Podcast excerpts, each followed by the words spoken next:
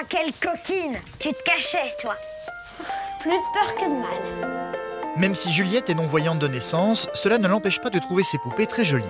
Elle m'inspire beaucoup de choses. Ses cheveux blonds, ça me fait penser au soleil. C'est un peu comme une plage, Camille. À 9 ans et demi, rien n'arrête cette petite fille et surtout pas son handicap. Elle a appris à lire le braille à 3 ans et jouer du piano à 5 ans. Elle va également à l'école comme n'importe quel enfant de son âge, ne se séparant jamais de son ordinateur en braille pour faire ses devoirs. Pierre, tu sais où est mon fil d'imprimante? C'est bien ce que je me disais. J'ai fini avant l'heure. C'est dans la cour de récréation qu'elle sent sa différence. Pourquoi j'ai pas le droit d'aller sur ce terrain? Les autres enfants ayant beaucoup de mal à jouer avec elle. Il croit que je, comme je suis aveugle, je peux rien faire. Tiens, regarde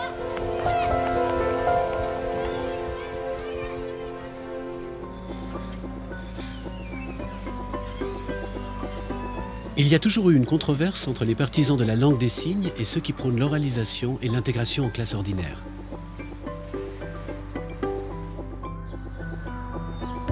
En Suisse, au début des années 2000, est apparu un nouveau concept, celui de l'intégration des enfants sourds en classe ordinaire.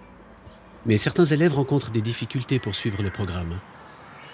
Dans ce cas, les écoles spécialisées prennent le relais, comme ici à Genève avec le Centre pour enfants sourds de Montbriand, qui accueille des élèves sourds à l'école primaire de Sécheron et propose un enseignement adapté à leur situation.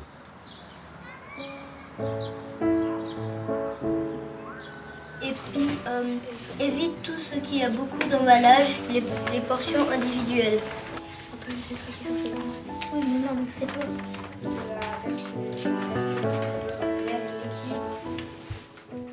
Un protocole appelé un protocole appelé Kyoto en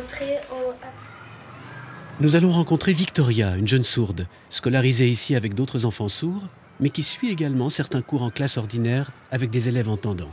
Allons voir pour comprendre ce que cela signifie.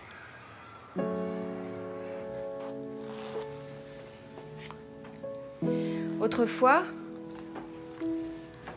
on utilisait euh, le vent dans les moulins.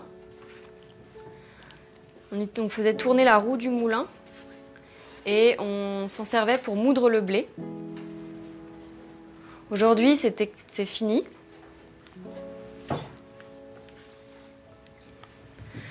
En France, ils vont installer euh, des parcs d'éoliennes à plusieurs endroits et euh, qui seront utilisés grâce au vent.